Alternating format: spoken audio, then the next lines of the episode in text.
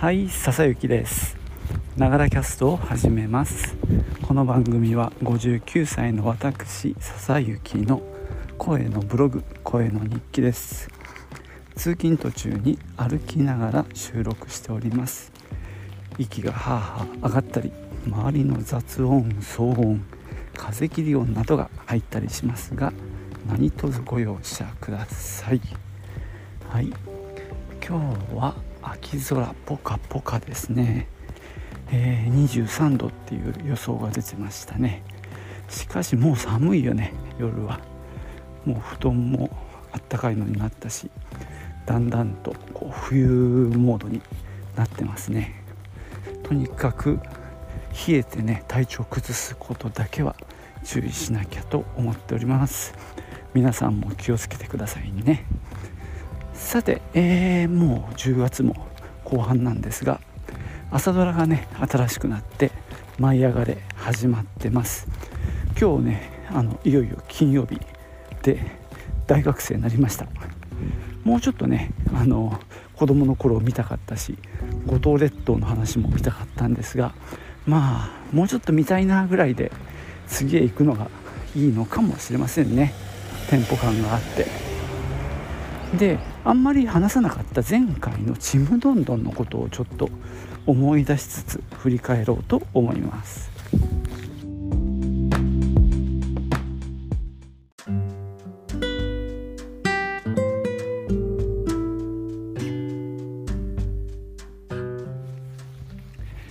えー、ちむどんどん、えー、終わりましたがどうでしたかね？見てた方の評価は。僕はね結構普通に楽しく見てました。まあ大体ね俺はほぼどんな朝ドラも楽しく見る派なんですけどもね。これがですねかみさんがネットで見てる感じだと結構評判悪かったみたいなんですよね。なんかハッシュタグが「ちむどんどん反省会」なんていうハッシュタグがあるぐらいで結構毎回なんかいろいろ突っ込まれていたみたいです。まあそうやって言われればね結構無理やりな展開も多かった部分もあったのかな。ええー、みたいなこともありましたけどね。まあ俺もそんな全然それ気にしないもんでね。まあ普通に受け入れて見ておりましたがまあ気になる人には気になるんでしょうね。まあそこは致し方がないと思いますけれども。まあ結構そうですね。例えば最後の方最終週かその前の週か。あの信子の働いていた、まあ、おばあにあたるオーナーですよね。彼女が沖縄にやってくるっていう話がありましたね最後の方のエピソードで、まあ、それも突然やってきてあのあれ？みたいな感じになってましたよね。連絡なかったのかよとかまあ確かに思うけど。でその時の話が結構あの俺の中ではあれ？って思ったのはあの草刈正雄を連れてきたんですよね。その信子のお姉さんの最後を見とったっていうあの役で、まあ、沖縄戦の話をその時一回やるんですよ。でそれを草刈正雄が演じてでお姉さんの最後の様子を、まあ、語ってみたいなちょっとあの突然というか、まあ、そういう話は以前にもしてるんでまあ、完全に突然すぎて変だってわけではないんですけどもあの全く前振りもない流れであったのでうんあれ？とも思ったんですがまあそれはね良かったんですよ。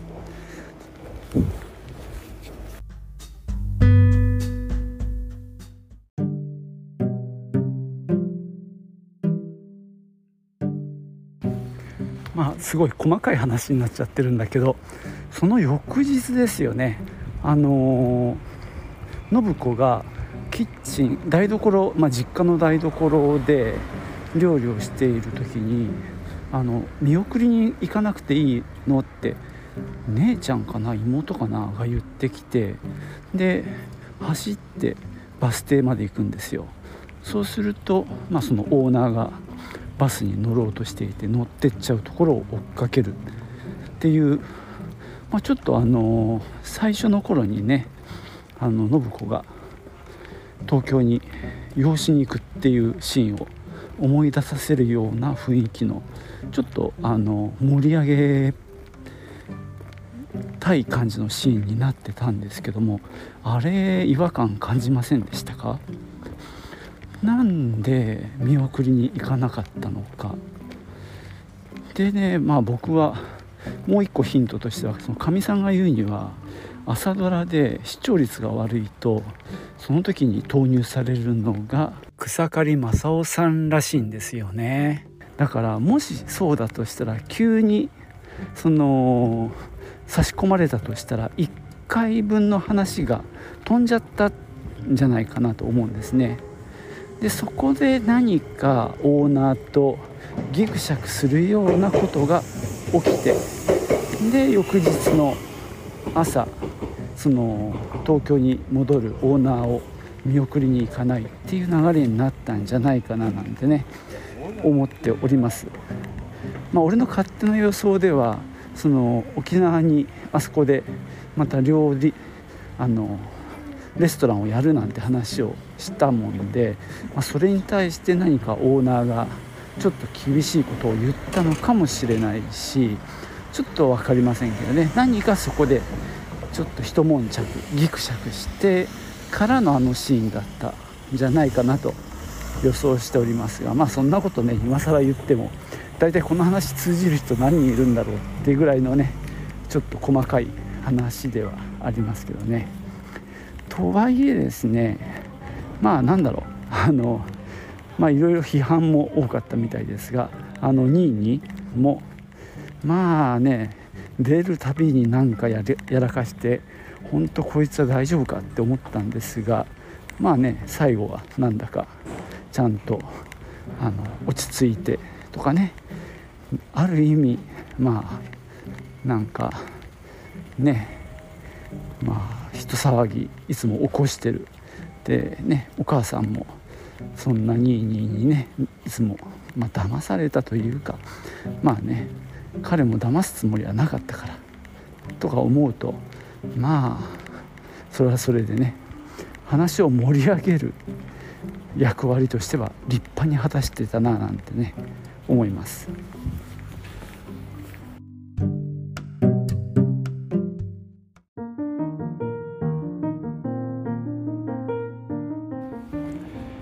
さてまあ今日はねちむどんどんの、まあ、振り返りっていうのをね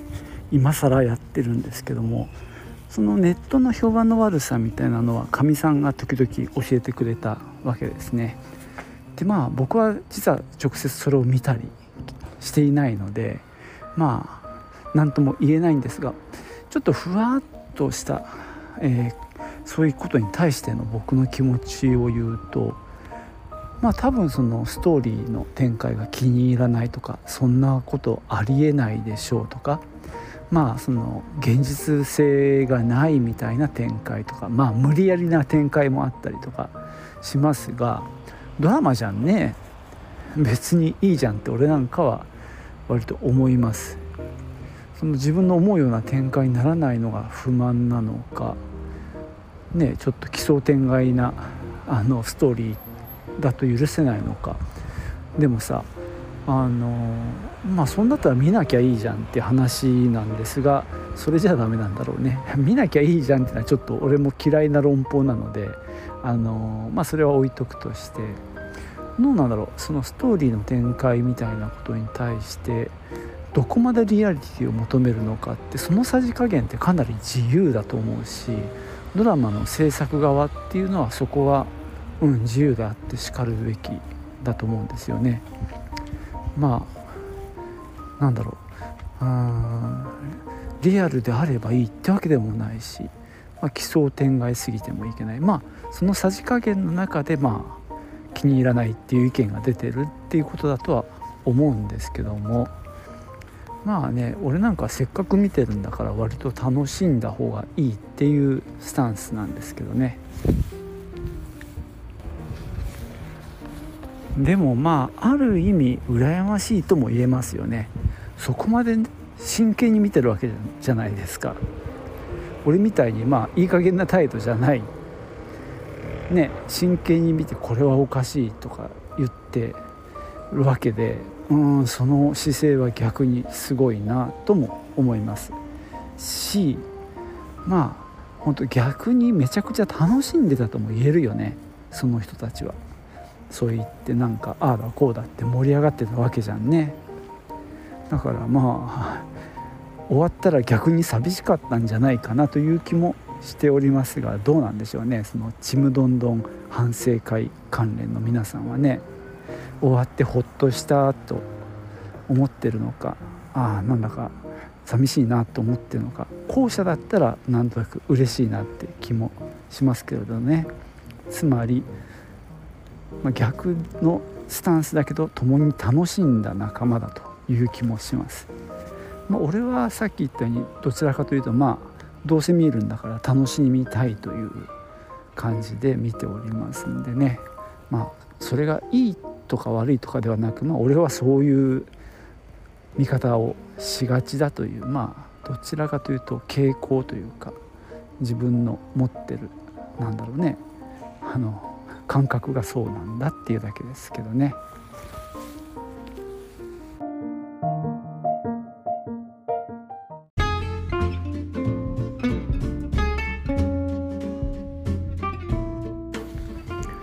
はいそんなわけで今日はちょっとタイミングが遅れましたがちむどんどんの振り返り会を